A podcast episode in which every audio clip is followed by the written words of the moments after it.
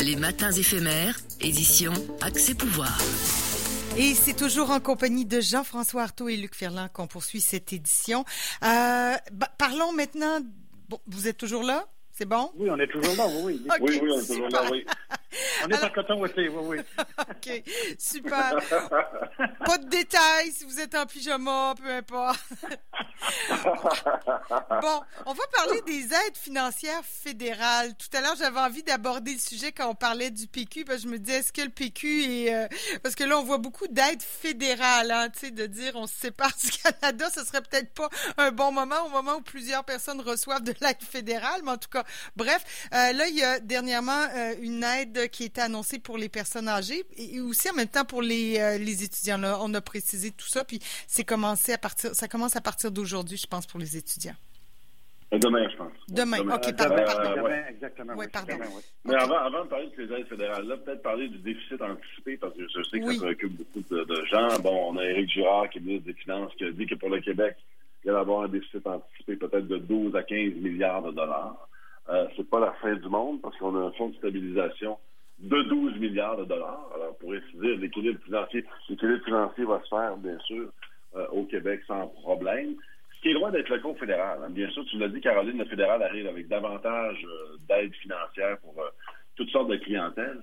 Alors, ce qu'on anticipe au fédéral comme déficit, c'est 200 milliards. Ouais. Alors, ça, c'est immense parce qu'on était déjà dans une situation déficitaire. Les gouvernements Trudeau, père et fils, sont reconnus pour amener le Canada dans une situation déficitaire. Alors, ça risque d'être pas mal moins jojo au Canada qu'au Québec. Revenons aux aides financières.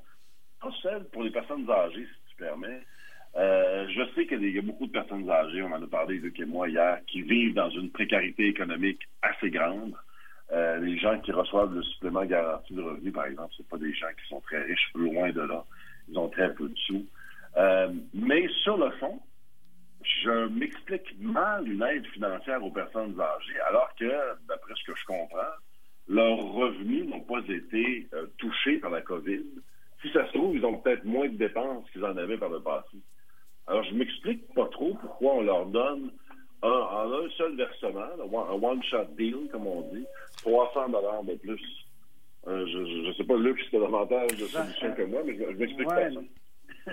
Non, moi, c'est surtout cet aspect-là qui, qui, qui, euh, à laquelle j'ai pas de réponse. Pourquoi un one-shot deal, pour euh, utiliser l'expression, excusez, mais euh, euh, 300 dollars pour les prestataires de, de, pension de vieillesse, je crois, je n'ai même pas le, terme exact, j'imagine, euh, 300 dollars et un 200 supplémentaire pour ceux qui peuvent bénéficier du supplément garanti. Donc 500 dollars pour la période du mois de mai. Après, c'est fini. Pourquoi que euh, on a les- si les personnes âgées sont tant dans le besoin et on sait que c'est vrai, c'était vrai avant, c'est encore vrai pendant et ça sera vrai après. Alors pourquoi pas arriver avec une proposition pour aider davantage, augmenter si on veut les prestations aux personnes âgées qui sont dans, dans le besoin? Parce que euh, même calculer avec ceux qui bénéficient seulement de la pension de vieillesse et du supplément garanti, ça fait même pas 1000 dollars par mois. Avez-vous une idée? Non, c'est- moins de 12 000 dollars par année de revenus? Ça ne paye pas le loyer. C'est in- inconcevable. Absolument. C'est- le même. Euh, Surprenons-nous pas que nos. euh, c'est aussi grave que de la façon dont on traite. Et on a traité pendant des années nos personnes âgées dans les CHSLD, euh, dans les foyers de personnes âgées, et ainsi de suite. C'est la même chose.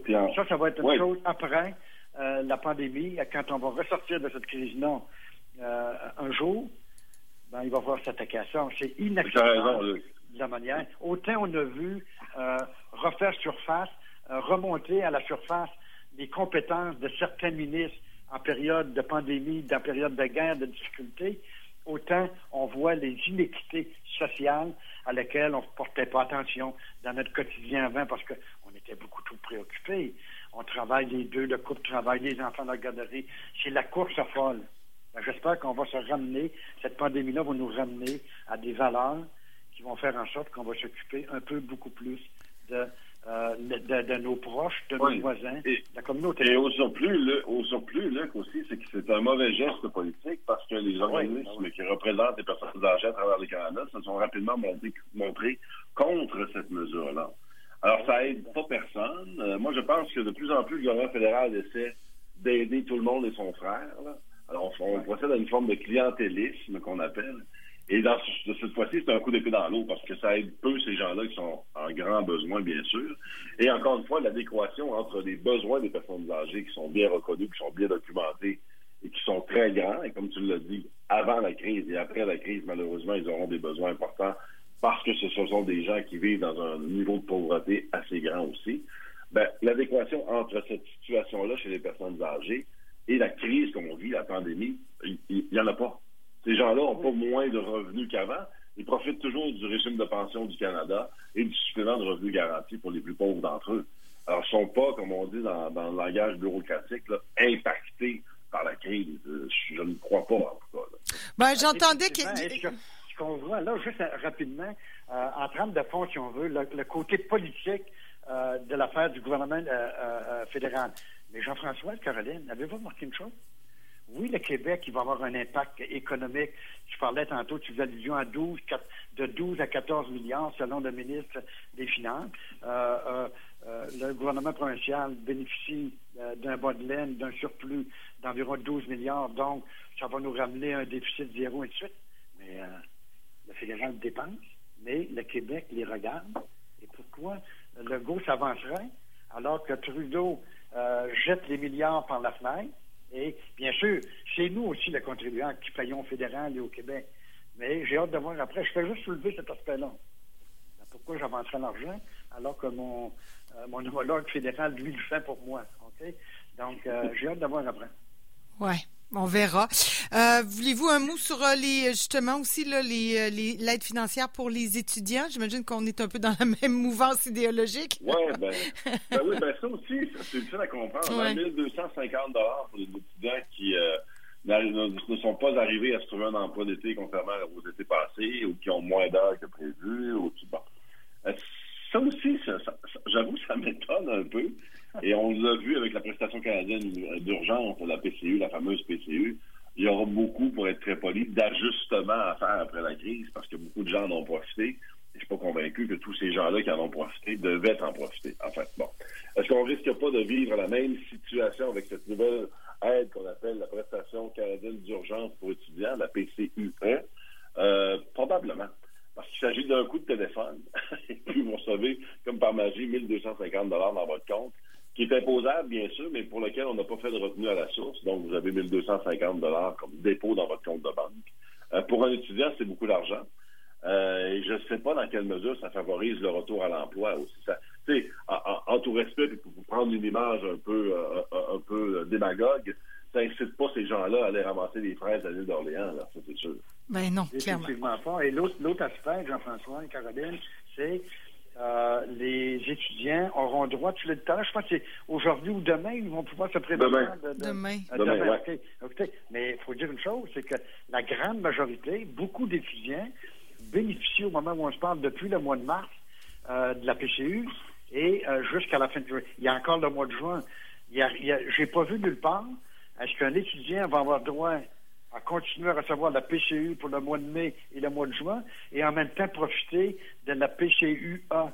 Non, ça par contre, non, là. Euh, j'imagine que non, mais on euh, on l'a pas vu. L'autre chose, c'est, euh, Jean-François a raison, ça incite pas du tout un étudiant parce que la, la, partie d'impôt qu'un étudiant paye à la fin d'année, elle est minime parce qu'ils sont aux études, ne payent pas beaucoup d'impôts. C'est presque un 1250 net là, hmm. qui vont tomber. Et euh, pourquoi on irait ramasser des fraises? Ou euh, planter des navets ou ainsi de suite ou aller travailler euh, dans un épicerie ou, dans, ou peu importe. Non, les s'incitent pas au travail. Non, mais en même temps, je veux, je veux, euh, je veux défendre un peu parce que moi, j'ai un grand gars qui, qui est dans cette situation-là, qui travaillait en restauration. Euh, c'est tout est fermé là. Il y a, il y a pas vraiment, à moins qu'il ait cueillir des fraises, mais là, tu sais, ça prend un auto, ça prend pas évident là. Il était prêt à aller peut-être euh, en campagne à l'île d'Orléans, mais comment on se rend? Est-ce qu'on va être logé là-bas? Euh, Il y a pas d'auto, on va pas aller leur conduire à l'île d'Orléans. Vous savez, c'est quand même, il y, a quand même une logistique et, et comme les étudiants étudiants travaillent beaucoup dans le domaine du tourisme, de la restauration, tout ça, ben euh, moi je, je vais me porter un peu à leur défense. Là. Il y en a quelques-uns qui sont bien prêts à travailler, mais euh, oui, l'agriculture, c'est pas donné à tout le monde non plus. Là. Enfin. Non, raison, je ne veux pas je veux pas casser le truc sur le fils, sur le dos, sur ton, le, sur ton fils. Ça ne s'agit pas de ton fils, mais. Non, mais je parle en général. Ce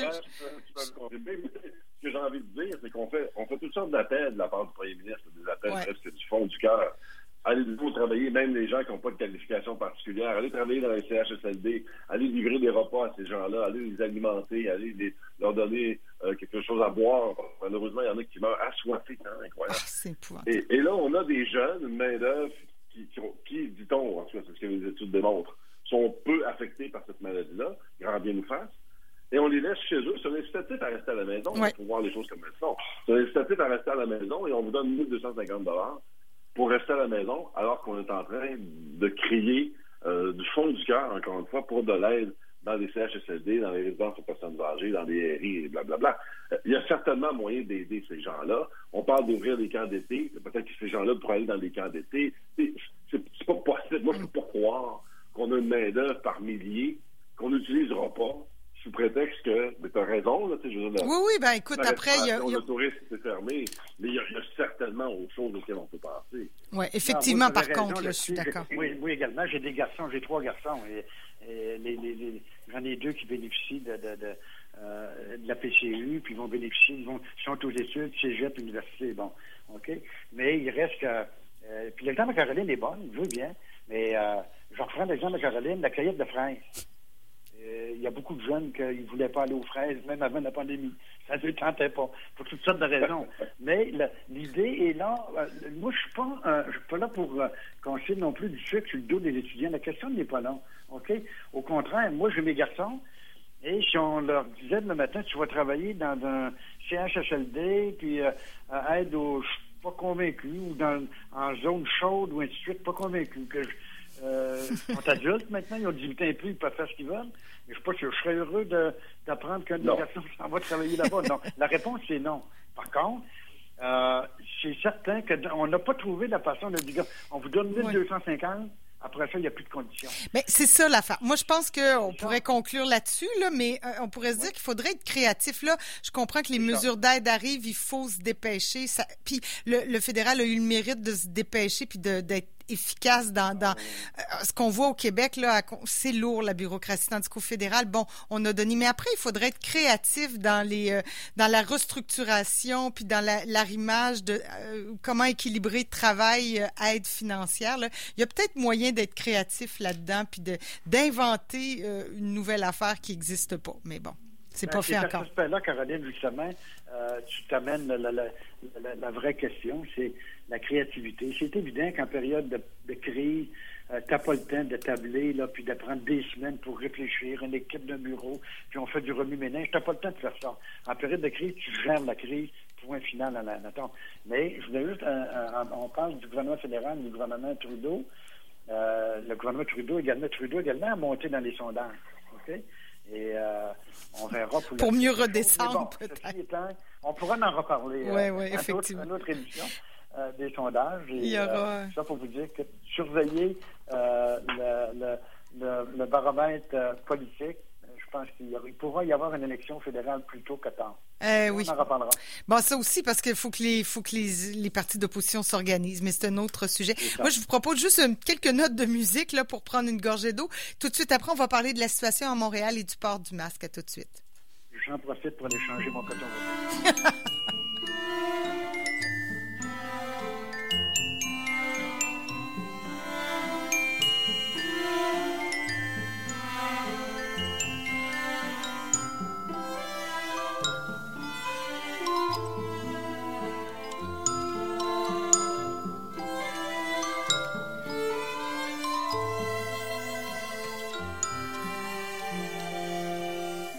c'est juste quelques notes. J'espère que Luc, t'es pas allé trop trop loin de changer ton coton watté. Non, mon euh, coton été euh, de rechange était tout prêt.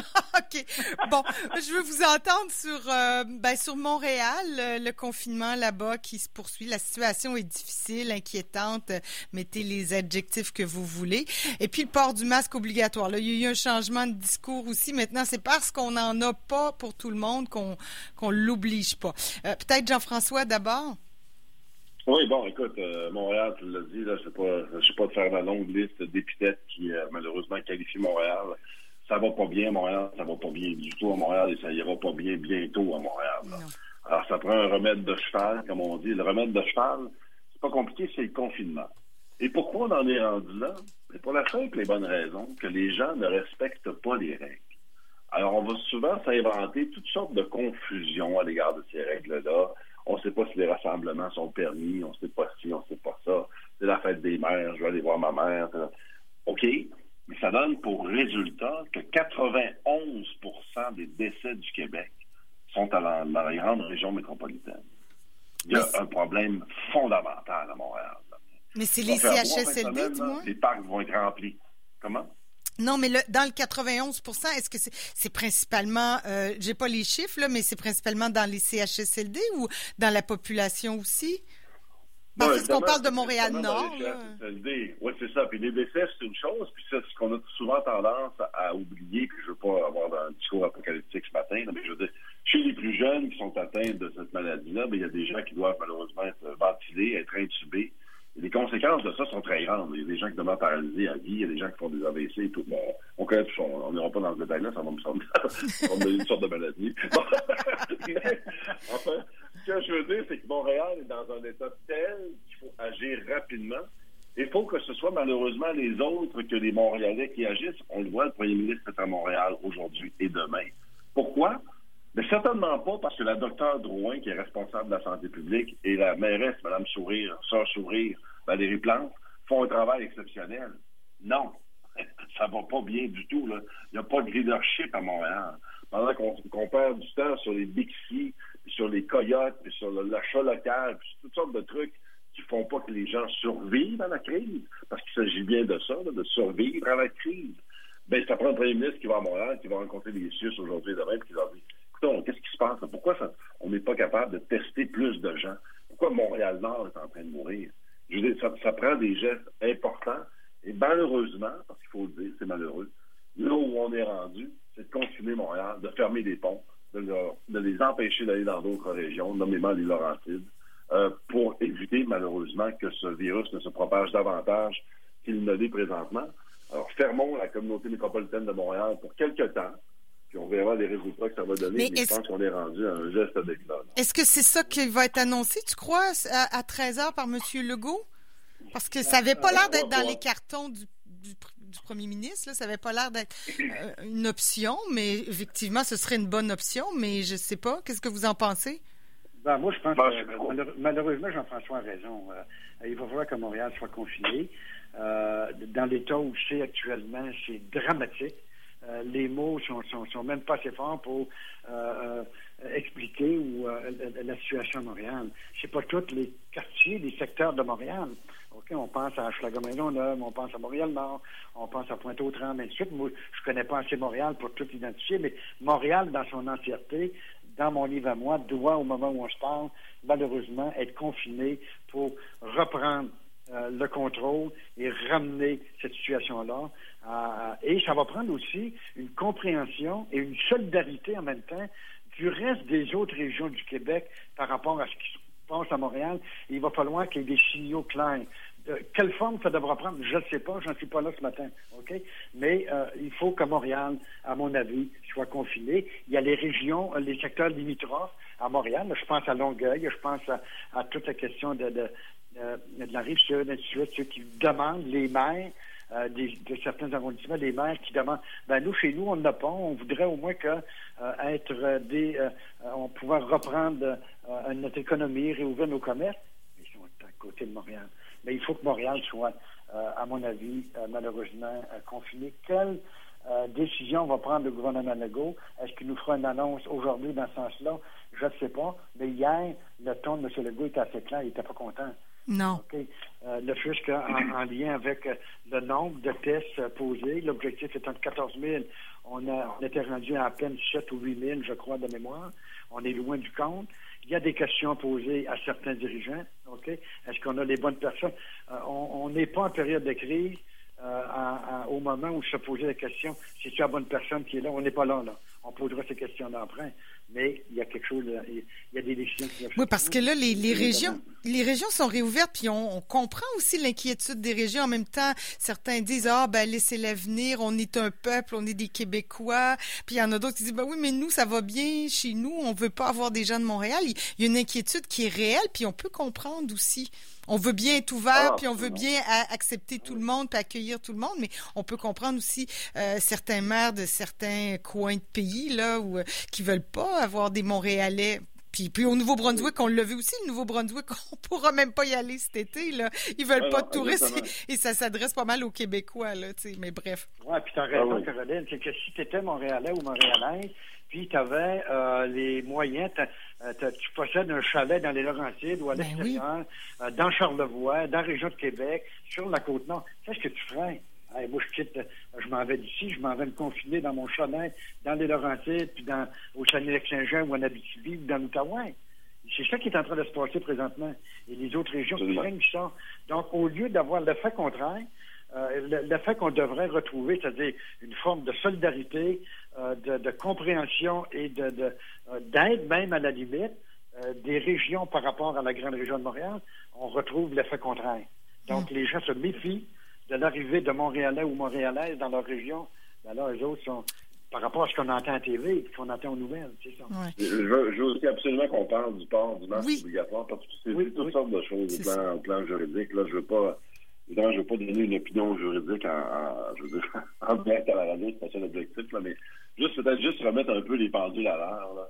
Quand on oblige quelque chose en termes vestimentaires, bon, on porte atteinte aux libertés individuelles qui sont garanties, bien sûr, par la Charte canadienne des droits et libertés et aussi par la Charte québécoise des droits et libertés. C'est l'article 3 au Québec. Ça fait partie de ce qu'on appelle la liberté d'expression. Bon. Est-ce que, et on, et on peut porter atteinte aux libertés individuelles, on l'a vu dans le confinement, tout ça, dans la mesure où ce qu'on invoque pour porter atteinte à ces libertés individuelles-là, c'est un motif raisonnable. Ouais. Est-ce que, dans une situation de pandémie comme celle qu'on vit, l'imposition du port du masque obligatoire est un motif raisonnable en vertu des chartes? Écoute, on ne peut jamais présumer de rien, mais je pense que très certainement c'est un argument juridique valide, valable. Euh, Julius Gray en a parlé hier, Maître Gray, qui est un spécialiste des droits et libertés, a dit que ça passerait le test de la Cour. Ben oui. Alors, ma foi du bon Ça vient Julius Gray. imposons, ben oui, imposons le port du masque obligatoire, surtout dans les transports publics. Ça n'a pas de bon sens. Il y a des centaines de milliers de personnes qui prennent le métro à Montréal pour revenir sur Montréal. Toujours qui sont à un mètre d'espace les uns des autres. Portez le masque. Si vous ne portez pas le masque, ben vous, avez, c'est-à-dire, vous avez le droit de ne pas porter le masque, mais vous n'aurez pas accès au transport public. Cet argument de dire ben, on ne peut pas imposer le masque parce qu'on n'en a pas assez pour les fournir aux gens. La dernière fois que j'ai vérifié, quand on fait du vélo, le port du casque est obligatoire, il n'y a pas personne qui a payé mon casque de vélo. je sais. Vu sous cet angle-là, Quand, quand je prends dans la voiture, je suis obligé de mettre ma ceinture de, de sécurité. C'est pas le gouvernement qui l'a payé. Jean-François, là, t'as un argument béton. Moi, en tout cas, ma belle-sœur Alors, m'a oui, fait oui, mille au masques. port du masque obligatoire. Je pense que c'est une mesure sanitaire euh, de base qu'on doit être dorénavant. Ouais, bon, on n'en voit la- pas la question beaucoup, là, je trouve. Jean-François, parce que euh, tu en es. Euh, mettons, moi, je suis à Montréal, on, on- on- on adopte la, la- la position de. On oblige maintenant, euh, moi, pour toutes sortes de raisons, même si le masque coûte 10 piastres ou 5 piastres, j'en ai pas, je suis pas capable de m'en procurer un, je ne l'ai pas trouvé, j'ai pas les moyens, j'ai pas de masque. Ça va être quoi la sanction? On va m'envoyer en prison? Ben non, on va pas en prison, on va donner une on va contravention, puis surtout, on va refuser l'accès au transport public. Alors, tu pourras tu n'as marcher, pas tu moyen pourras de prendre payer- taxi. Ah, Je sais, Jean-François, mais tu n'as pas le moyen de payer un casque de 10 J'ai encore moins les moyens de payer une contravention. Mais en tout cas, ceci. Euh, euh, Non, c'est vrai, mais on ben, n'a pas les moyens, on n'a pas les moyens de s'infecter, Luc. T'as raison. Ça, t'as raison. Non, je veux dire, c'est que la solution, il n'y en a pas une de facile. Moi, je suis entièrement d'accord. Ça, te dire, je suis d'accord avec ce que tu dis. OK? Mais ça va être de trouver la façon. Et la juge, euh, je ne vais pas son nom, quand elle t'a mentionné, elle l'a bien, elle l'a bien dit. Euh, ça ne sera pas évident. Mais par contre, euh, quelqu'un qui va vouloir contester ça, ça ne passera pas la rampe en, cours, c'est évident. La journée, en période de crise, le gouvernement a des pouvoirs, peu importe le gouvernement, d'adopter des positions euh, qui, pour des raisons de sécurité publique, peut adopter euh, la décision de dire, à partir d'aujourd'hui, le port du casque est obligatoire Et c'est à vous de vous organiser pour en trouver un. Comme la case de. Ouais. C'est pour protéger les autres, bien sûr. Pas d'abord soi, mais, mais les Ah ouais, Bon, pour ceux qui se demandent, il y en a au dépanneur ici sur la troisième avenue. J'en ai vu des piles de, de masques à, à 5 Ben oui, c'est pas très cher. C'est 5 Ah non, dollars. Je pense que ça vaut Ah oui, pas j'en ai ça, acheté mais euh, cinq hier. J'ai trouvé une de mes amies qui en fait. Et j'ai acheté cinq. euh, je lui ai acheté cinq masques. Et euh, j'en ai donné. euh, il y a deux de mes garçons qui en voulaient. J'ai donné. Moi, j'en ai. ben, c'est ça. Mais il y a moyen d'en trouver, là. Ouais, ouais, un peu Ah oui. sur. euh, Puis, euh, puis avec, euh, je, je voyais hier aussi avec des vieux bols, on peut se patenter des affaires. Bon, on, ré- on fera du bricolage une autre journée. En tout cas, je- gageons que la semaine prochaine, on aura encore euh, beaucoup de choses à se dire concernant la COVID, mais le- le- la vie politique en général qui reprend ses droits. C'est très sympathique de parler des autres partis politiques aujourd'hui. Merci beaucoup. Oui. Oui. Ça fait du bien. Ça fait du bien à nous aussi. Ça fait- Voilà. Effectivement. Effectivement. Bon, ben, Jean-François Artaud, Luc Ferland, merci beaucoup pour cet entretien ce matin. Je rappelle que tout ça est disponible en balado sur SoundCloud. Vous pouvez réécouter toute l'émission à Accès Pouvoir. Là, c'est disponible si vous avez manqué l'une ou l'autre des, l'un ou l'autre des segments. Merci à vous deux. Bonne, bonne journée, bonne fin de semaine. Merci, Merci Caroline. À. À la semaine prochaine. Bye bye. Salut, Luc. À bientôt. Salut, à bientôt.